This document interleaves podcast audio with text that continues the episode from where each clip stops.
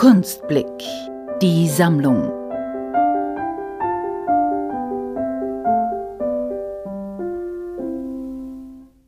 Ich bin Deborah Sengel, bildende Künstlerin, aus Wien stammend und 49 Jahre alt.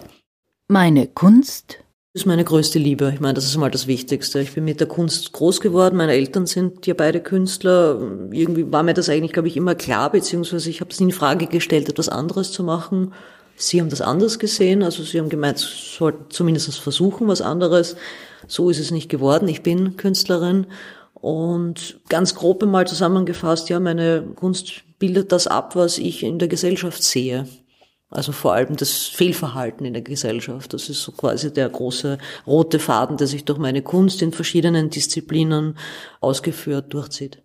Mein Verfremdungsbild quasi, also meine persönliche Unterschrift ist, dass ich allen Menschen Tierköpfe verpasse. Also ich habe ja auf Anrat meiner Eltern schon daneben versucht, auch noch was anderes mir anzuschauen, studientechnisch. Das war Biologie. Offensichtlich war das sehr, ähm, soll man sagen, inspirierend, beziehungsweise Tiere haben mich immer fasziniert und so spielen Tiere optisch eine sehr große Rolle in meiner Kunst, obwohl es selten um Tiere geht. Außer ich befasse mich mit dem Thema Massentierhaltung oder Missbrauch an der Natur, Missbrauch an den Tieren. Aber eigentlich beschreibe ich den Menschen und ich setze den Menschen Tierköpfe auf, um menschliches Verhalten, Fehlverhalten darzustellen, weil ich immer sage, wenn der Mensch ein Gesicht hat, wenn wir ein Gesicht zum ersten Mal sehen, empfinden wir Antipathie oder Sympathie. Das ist halt in uns angelegt durch persönliche Vorlieben oder eben das Gegenteil dessen. Und wenn du Tiere siehst, kannst du dich mehr auf die Eigenschaft, mehr auf die Geschichte dahinter konzentrieren. Und so zieht sich das jetzt seit ja, 20, 25 Jahren, zieht sich diese tierische Metapher durch meine Arbeiten durch. Gemalt, gezeichnet und eben auch in Form von Skulpturen mit Tierpräparaten. Der Titel das Werk, das ich euch zur Verfügung stelle, kommt aus der Serie Corona, wobei ein H in Klammer steht. Das haben manche nicht ganz verstanden, warum dieses H in Klammer steht. Das ist für das ohne. Ich arbeite immer gesellschaftskritisch, wie schon erwähnt. Das ist durchaus politisch, was ich meine und tue. Es ist nicht so oft so aktuell. Natürlich in der Pandemie, wie wir alle, es gab kein anderes Thema und diese Serie ist entstanden in dem Gedanken quasi, ich habe es auch nicht super gefunden, aber ich habe vor allem an die Menschen denken müssen, die an ihrem Lebensabend waren und ihre Angehörigen nicht mehr sehen, schon gar nicht berühren konnten oder Menschen, die alleine leben, die komplett isoliert waren. Und das ist dieses ohne, ohne dem, was einem fehlt und wie bewusst uns das wurde, dass einem vielleicht ein Partner fehlt, dass einem die Familie fehlt, dass einem die Kinder fehlen.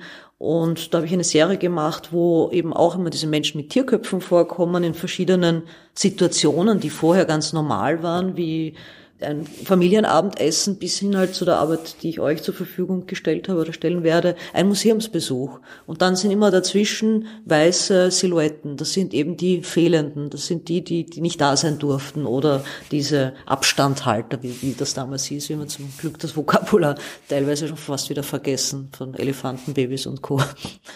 Technik und Maße 40 mal 60 Zentimeter. Es ist ein Druck in einer limitierten Edition. Es ist eigentlich für das Panas-Magazin entstanden. Das ist in einer ganz kleinen Auflage passiert und es ist ein Künstlerprint auf Bütten. Also ein hochqualitativer, sehr, sehr niedrig limitierter Druck quasi von einer dieser Bilder aus dieser Serie Corona. Das Werk. Ich habe in der Serie generell alle möglichen Schauplätze gemacht. Es gab auch eine Partyszene, es gab ein Altersheim, es gab eben Abendessen. Kinderspielplatz zum Beispiel, das war ja auch ein ganz starkes Thema. Wie geht es den Kindern quasi, die da isoliert sind, vor allem wenn sie vielleicht Einzelkinder sind? Der Museumsbesuch in dem konkreten Fall war, weil ich diese Edition für das Panas-Magazin gemacht habe, das ja für bildende Kunst mal vorwiegend steht. Da siehst du Besucher in einem Museum, die ein Bild betrachten. Wiederum in diesem Bild sind sie noch einmal gespielt und noch einmal. Also es geht dann wirklich in die Tiefe.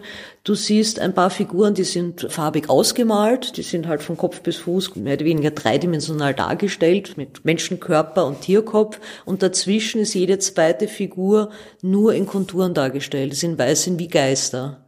Und das sind eben für mich stellvertretend diese Geister, nach denen wir uns alle, glaube ich, gesehnt haben. Eigentlich nämlich nicht nach den Geistern, sondern nach den echten Menschen, die nahe neben uns sitzen, die mit uns sitzen, stehen, in einem Museum sind, auf ein Konzert gehen oder was auch immer. Auf einmal hat man gemerkt, dass man ja, ich bin jetzt auch nicht der Mensch, der sich groß in Gruppen aufhält, aber dass es schon seltsam ist, wenn man nicht mehr darf. Es ist immer die Frage, kann man sich's aussuchen oder nicht, oder wird es einem verboten?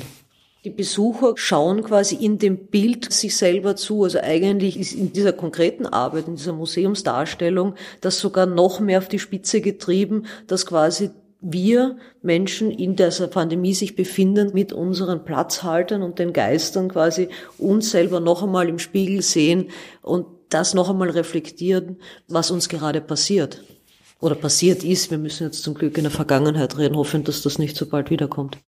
Warum ich etwas für die Kunstblicksammlung gebe.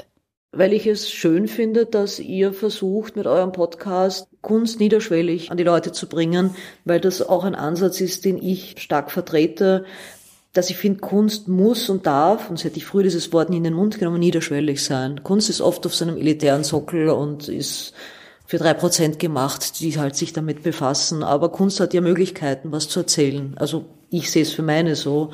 Und ich finde das, umso mehr ich erreiche, und ich sage, und das meine ich überhaupt nicht despektierlich, jeden Hausmeister, den ich erreiche und jeden, der vielleicht noch nie in einem Museum war und weiß nicht, meine letzten Tage der Menschheit gesehen hat oder sieht, ohne Karl Kraus gelesen zu haben und sagt, hey, das hat was mit mir gemacht, auch wenn ich schrecklich finde. Das finde ich schön. Das hat diese unglaubliche Kraft von Kunst und das unterstützt ihr mit eurem Podcast und deswegen unterstütze ich euch.